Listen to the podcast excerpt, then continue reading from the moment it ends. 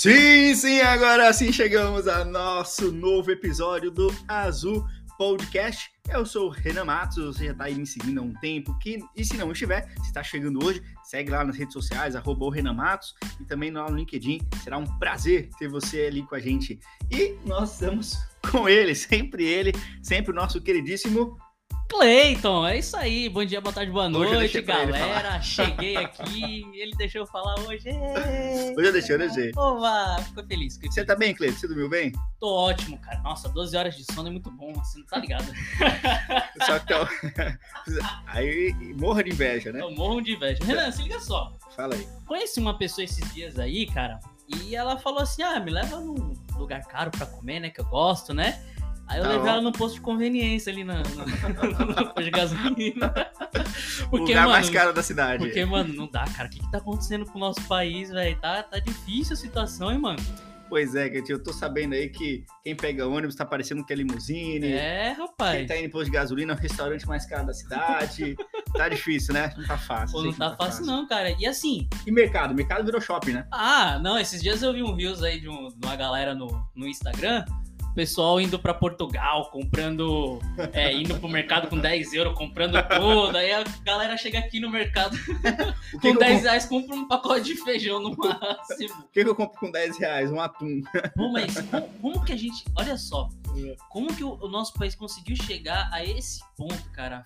10 reais um pacote de feijão, Renan. Cara, eu gosto muito de falar sobre Brasil. Eu gosto muito. Nosso país é maravilhoso. Nosso país é muito, muito bom. Mas, como tudo na vida, tudo que é bom tem alguma coisa ruim. Ah, não tem como ser maravilhoso É, sempre, né?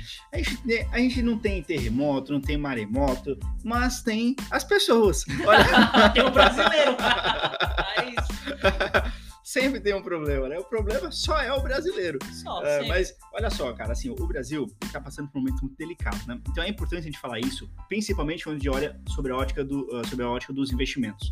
Porque é o seguinte, o que está acontecendo hoje? Nada disso aqui é surpreendente, tá? Nada disso ah, não era esperado. Tudo era esperado. Para quem acompanha o mercado, tudo era esperado, tá? Por que isso? Porque a gente passou por um momento muito sério, ah, isso aí desde os anos 90, até antes, né? O Brasil nunca foi um país maravilhoso, tá? Ele sempre passou por várias dificuldades. Inclusive, o real é a nossa décima moeda, né? Já Exato. mudou de moeda várias vezes. Então o Brasil nunca foi um paraíso. Mas o que acontece? A gente criou lá o plano real, tal, começou a dar um pouquinho melhor. Show de bola. E aí o que aconteceu? O Brasil começou a gastar muito. E um país é exatamente como se fosse uma família, como se fosse uma pessoa. O, o país ele recebe valores, então ele recebe através de impostos, ele recebe através de títulos públicos, que é a gente investe lá no Tesouro Direto, por exemplo. Ele recebe através de concessões, ele vai receber seu dinheiro ele vai gastar esse dinheiro com saúde, educação, assim por diante. O problema é quando isso não bate. E aí existe um déficit.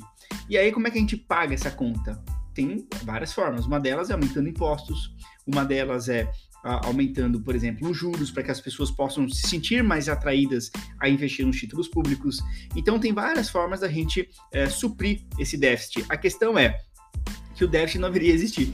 A lógica é que a gente deveria fazer o possível para não aumentar esses gastos, para ficar dentro do que a gente chama de teto de gastos. Ou seja, a gente tem que realmente ter um, um teto ali para não gastar muito, para não ficar um negócio muito além do normal, tá? É como se fosse uma família. Só que no último ano a gente teve o Covid.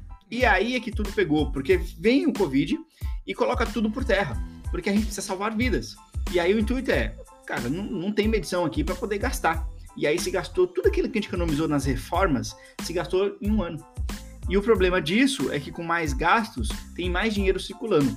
Com mais dinheiro, aí é uma questão é, econômica, né? Mas com mais dinheiro, as pessoas acabam, querendo ou não, tendo mais poder aquisitivo, e com isso o preço das coisas aumenta também.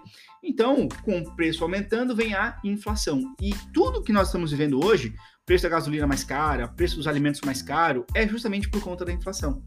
E aí, por que, que isso interfere tanto nos investimentos? Porque é o seguinte, com a inflação mais cara, ah, invariavelmente, se isso não for controlado, pode chegar uma hora que a gente, por exemplo, claro, aqui vai ser muito difícil acontecer, mas pode acontecer, né? De virar, por exemplo, a Venezuela, onde o papel higiênico é dois mil reais. Misericórdia. E aí não vai valer a pena nem receber salário, prefiro receber em, sei lá, caixa de banana, porque vai valer mais do que o dinheiro. O dinheiro vai servir só para queimar, que é um papel, né? Não tem valor nenhum. Então, na prática, quanto maior a inflação, mais a gente tem que correr atrás de controlar isso para não virar uma hiperinflação, já passou por isso lá no passado. E a gente não conseguir comprar nada, porque hoje vale um valor, à tarde já aumentou o preço, dobrou o preço, por exemplo. Então, é isso que a gente não quer. Só que para controlar a inflação, uma das formas de fazer isso é aumentando a taxa de juros. Então, aumenta a taxa de juros e aí um monte de coisa vem por consequência, como por exemplo, uh, se aumenta mais a taxa de juros, os empréstimos ficam mais caros. Então as pessoas uh, não gastam, não pegam empréstimos, aqueles projetos não saem da gaveta. Como não acontece o projeto, não se emprega pessoas, não se paga salário, a economia começa a dar uma controlada e a inflação começa a cair. Então tudo é uma consequência. Por que para os investimentos isso é importante, né? E eu estou falando isso várias vezes não estou respondendo. Porque na prática, a pessoa que tem lá uma ação, que investe em fundos imobiliários, ou mesmo um empresário, pensa no empresário, né? A pessoa que tem uma empresa que abre uma filial. Esses caras todos têm em comum o seguinte: agora o juros está mais atrativo, só que com menos risco. Por que, que eu vou abrir uma empresa, ter dor de cabeça, contador, funcionário, reclamação, tudo isso, se eu posso investir ali no tesouro e ganhar 1% ao mês? Então todo mundo começa a sair desses investimentos para irem uh, nos investimentos mais seguros, que tá com uma rentabilidade atrativa, com menos risco e que assim a gente tem por consequência as ações caindo, os fundos imobiliários caem, aí todo o resto começa a cair, entendeu? É uma conheço, migração. Eu conheço algumas pessoas, algumas não, é, algumas pessoas assim, que já me falaram assim: "Ah, hoje não vale a pena mais investir no país. Hoje não vale a pena mais investir aqui no Brasil por causa de tudo que está acontecendo, por causa, né, tanto é, por causa dos preços subindo, por causa da inflação, também por causa da política, né? Mas eles preferem é, abrir contas no exterior, tá. né, para poder investir no dólar, investir no euro. E eu acho que ótima, ótima colocação. E eu acho que isso assim é, acaba meio que é, refletindo, né, na, na situação também do país, porque você mora aqui, por que não tentar investir? Por que não é, ter, é, ter essa capacidade de, de, ainda achar que, né, pode ser que, que não, mas melhore. Mas pensa assim situação. assim comigo, pensa assim comigo. Eu gostei disso que você falou agora, porque ele traz uma reflexão bem legal. Pensa comigo, eu vou, eu vou dar duas óticas, tá? Duas óticas, uma positiva e uma negativa. Olha só. A ótica de que a gente deveria investir fora do Brasil. Deveria, tá? Eu sou muito a favor disso porque a gente foge do risco Brasil, né? Então, vamos lá, você acordou de manhã, você pega o seu celular, você vê o WhatsApp. WhatsApp é o Facebook. Aí você abre o Instagram, Instagram no Facebook. Aí você quer pesquisar sobre alguma coisa, você vai no Google. Aí você quer ver um vídeo, você vai no YouTube. Aí você pega o seu celular, é da Apple, é da Samsung. Aí você vai lá beber uma Coca-Cola, é da Coca-Cola. Aí você pega o seu computador, é, sei lá, Acer, é Samsung, é tudo de fora. Uhum. Então, os nossos gastos, a roupa é da Nike, é tudo de fora. Poxa, a gente não gasta nada no Brasil. Então, por que, que meu dinheiro está todo no Brasil se a maior parte dos meus gastos são de fora? Então, o dólar aumentando, eu vou sofrer pra caramba, porque eu vou ter que comprar tudo mais caro. Essa é a ideia. Então, se eu invisto lá fora, eu também consigo me proteger. As minhas despesas, entre aspas, querendo ou não, vai estar um pouquinho protegida também, né? Esse é um lado. Agora, cara, quando as pessoas falam assim, não, porque os Estados Unidos é muito mais seguro que o Brasil, será que é muito mais seguro? Porque olha só, tudo bem, eu entendo que historicamente o dólar nunca mudou, economicamente é o país mais desenvolvido, o dólar é a moeda mundial, tudo isso faz sentido. Né? É o país que tem a maior quantidade de empresas uh, espalhadas pelo mundo, tudo isso faz diferença. Mas pensa aqui comigo, cara, só nesse mês aqui, porque os últimos tempos, a inflação nos Estados Unidos aumentou, teve terremoto, é, é, teve furacão, teve problema político, teve é, enfim, teve N coisa, não tô lembrando aqui de cabeça, mas teve. Se você pegar os jornais falando das notícias dos Estados Unidos, ele tem tantos problemas quanto no Brasil. Toda semana tem uma coisa. Toda semana tem guerra no Afeganistão, e, e tem retirada de tropa, e tem gente morrendo. E, cara, é impressionante como os Estados Unidos têm risco. Mas por que todo mundo vai falar? Engraçado isso, né? Uhum. Todo mundo acha que os Estados Unidos é o, é o, salvador da pátria, mas não é, não é. Pega a China. A China que, ah, não, porque agora é a China, o melhor país. É. Aí o governo controla tudo, aí tem problema lá na construtora, na Evergrande lá, que pode dar um risco sistêmico, que pode dar um problemão dentro da China, e depois tem um problema de balanço, porque ninguém confia nos números que eles divulgam. Olha o tanto de coisa. Então, o que eu quero dizer com isso, Cleitinho? Basicamente assim, não tem país seguro. Todo país tem risco. A questão é se os juros que esse país está pagando, remunerando, ele equivale àquele risco. O Brasil pagar um juros de 2% ao ano não bate. Porque eu tenho muito risco. Eu vou ganhar, cara, quase zero. Eu vou aplicar no, no Brasil não vou ganhar nada. Não faz sentido. Né? Os Estados Unidos oferecer um juros de 1%, 2% faz bem mais sentido. Porque é um país economicamente bem mais evoluído que o Brasil.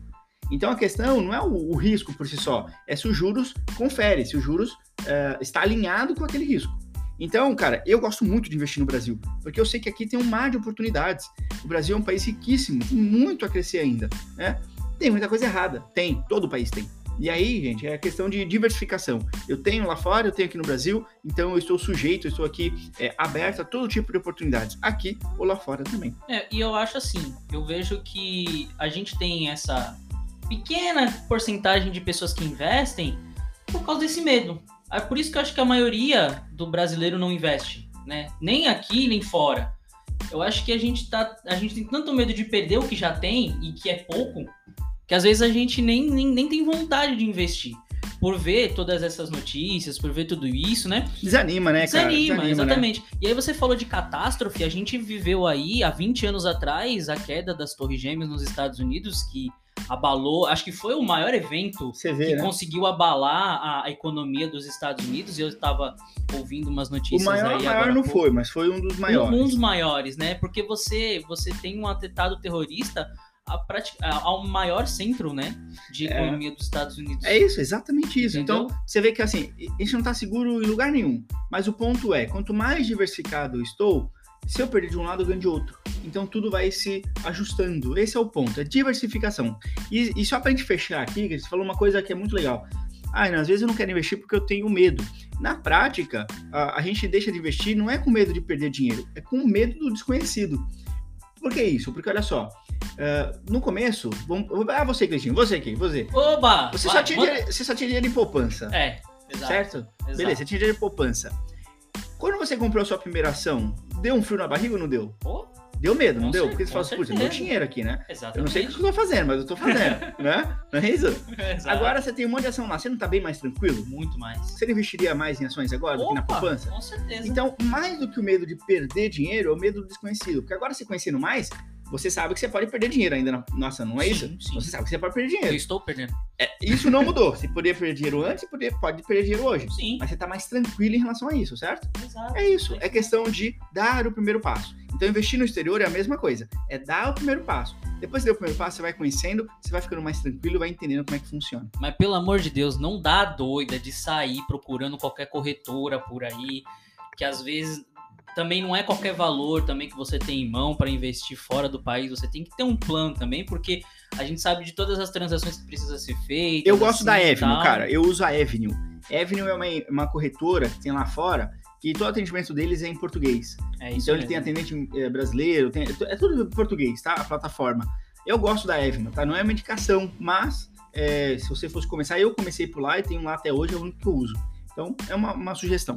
Então, se você quiser investir hoje, depois desse podcast, se você fala, poxa, acho que vale a pena investir fora do país, no euro, no dólar, então vai lá no arroba Renan Matos, fala com ele, vê se você tá pronto para fazer isso também, né? Perfeito. Para você fazer essa migração. Acompanhe as aulas também do curso dele lá, que, meu, é muito bom, tá? E é você já, isso, você né, fez Renan? meu curso? Você já fez meu curso? Lógico, Ah, rapaz. Pô? Não, mas mesmo, mesmo. você fiz, fez? pô. Ah, Não, o cara tá, tá duvidando de mim. Não, eu não sei, né? Vai que, né? O Se cara, eu tô aqui indicando o cara aqui, o cara acha que eu não fiz. vai que, né? Porque eu fiquei preocupado. O dia ele falou pra mim, comprou lá, não, eu montei uma ótima cesta de ações pra minha aposentadoria. Eu falei, é mesmo? Fala algumas aí. Aí ele falou, oi, Cielo, IRB. Aí eu falei, pô, não é possível o cara ver meu curso. Não, mas não é possível, não é? Então tá bom. A então gente vai fingir curso. que isso não aconteceu, foi um delírio mental aqui, tá?